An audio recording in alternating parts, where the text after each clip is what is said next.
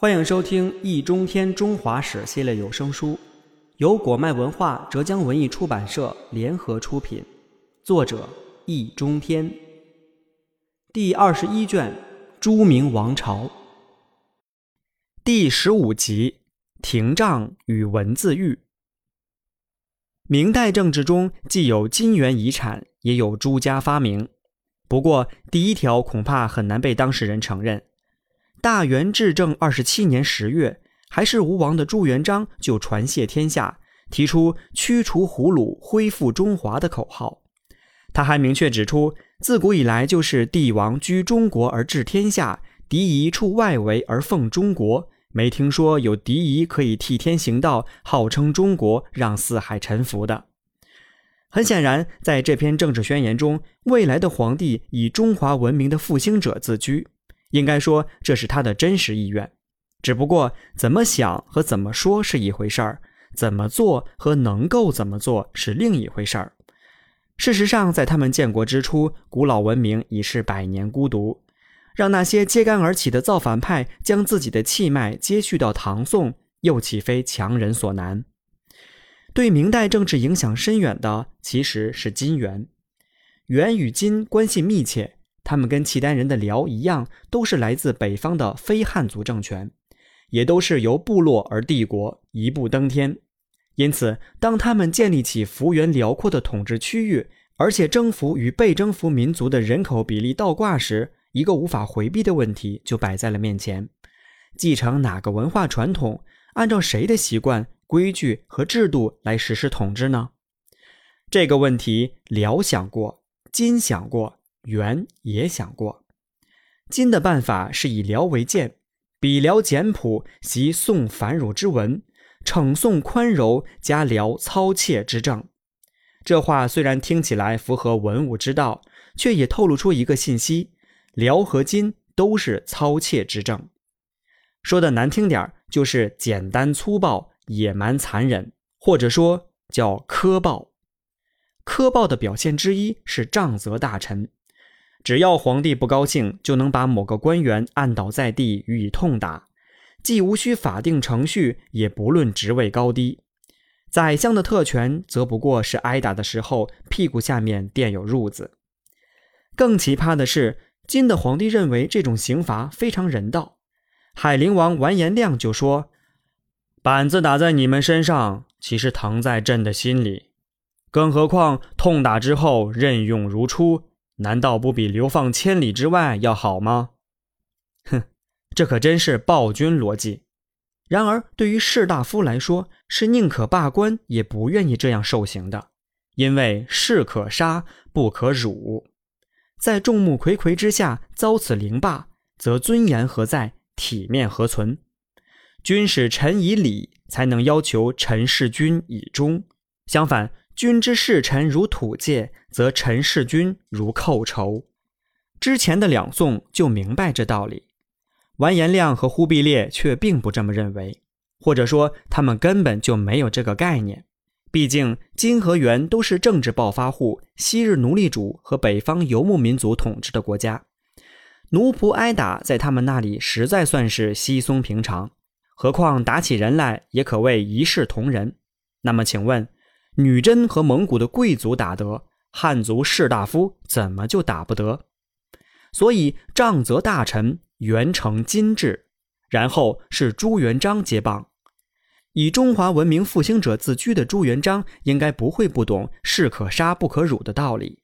然而，这位开国皇帝的内心世界，却是既不同于上流社会出身的赵匡胤，也不同于底层平民出生的汉高祖。刘邦确实不喜欢读书人，但态度公开而坦诚，包括他扬言见了书生的帽子就想拿来当尿壶，也不失天真。相比之下，朱元璋则可谓阴毒。阴毒的表现是文字狱，也就是在字里行间找茬，然后兴起大狱杀人。比如杭州有人上贺表称：“光天之下，天生圣人，为世作则。”这些话，无论谁看了都知道是歌功颂德、拍马屁。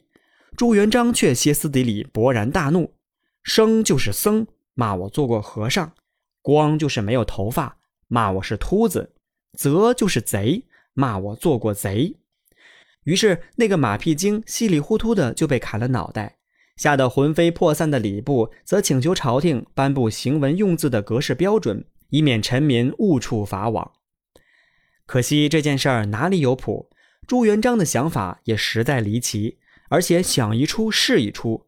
结果不但以身作则不能说，天下有道和滚滚诸公也不能讲，特殊的书更不能写，因为道就是道，滚就是滚。书拆开来就是歹猪，谢天谢地，幸亏朱元璋识字不多，想象力也有限，还忙不过来，否则汉字岂不都要废了？抱歉，否则这个词也是不能说的。文字狱前后经过了十三年，最后以翰林院学士刘三五等人制定出格式标准了结，留下的阴影却堪称巨大。后来乾隆皇帝还如法炮制。又把文字狱推向极致，明清两代文明成就远不如唐宋，朱元璋和乾隆帝应该负主要责任。但更可怕的是心理。实际上，朱元璋父子都很变态，篡夺皇位后，明成祖疯狂地迫害建文帝旧臣，有个官员的妻子五十六岁，也被送进教坊司当妓女，很快就死去。教坊司请示处理方案，朱棣的御批竟然是着锦衣卫吩咐上元县抬出门外捉狗吃了，钦此。如此不把人当人，打屁股又算什么？打屁股当然是直接从金元那里继承下来的，不过在明代有了正式的名称，叫做廷杖。廷杖虽然并未入法，只是皇帝的私刑，却堂而皇之的公开进行。地点在午门，届时有锦衣校尉执棒，司礼太监坐在上面监视，朝廷大臣则必须陪列于西边台阶的空地，眼睁睁地看着同事被打得血肉模糊。如果有人站出来反对，则一并受刑。这可真是斯文扫地。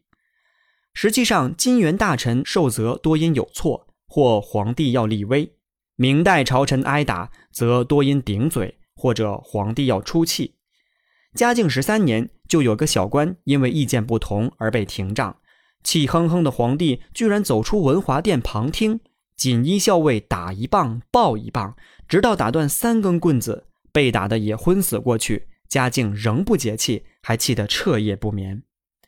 可见廷杖打的就是士大夫的体面和尊严，结果却有两种，一种是皇帝打得越凶。挨打的名气越大，威望越高，因此有故意惹他生气的；另一种则相反，干脆三缄其口，装聋作哑，天塌下来也不管。但无论意气用事或心灰意冷，都意味着士大夫群体与皇家渐行渐远，离心离德。廷杖让皇帝淫威尽失，也人心尽失。特务们则趁机弄权，因为下令的虽然是皇帝。下手的却是他们，锦衣校尉用力的轻重全看司礼太监的靴子，靴尖如果向外，受刑的还有活路；如果向内，帐下之人轻则终身残疾，重则命丧黄泉，也不会有抚恤金。回到唐宋，更是再无可能。其实明代以前，君臣关系虽不平等，却还算融洽。汉唐三公坐而论道，士大夫起而行之，官僚视国事为己任。两宋皇帝与士大夫共治天下，更是有如战略合作伙伴。尽管共治不是共有，但帝国的统治者是包括官僚在内的。统治集团内部，即便纷争不断，也是命运共同体，损荣与聚。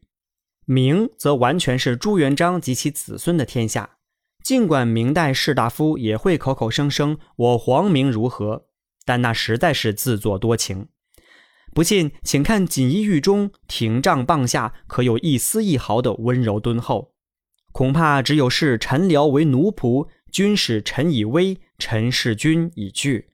这可真是只见金元，不见唐宋。元明清往往被连在一起说，也并非没有道理。唐的开放，宋的开明。则永不复返。继承了打屁股，发明了文字狱，明代政治终于彻头彻尾的专制化和粗鄙化。这跟以内阁代宰相、用宦官当特务倒是如影随形，相得益彰。奇怪的仅仅只是在如此统治下，明代的经济和文化却照样得到了发展，呈现出繁荣。那么，这又是为什么呢？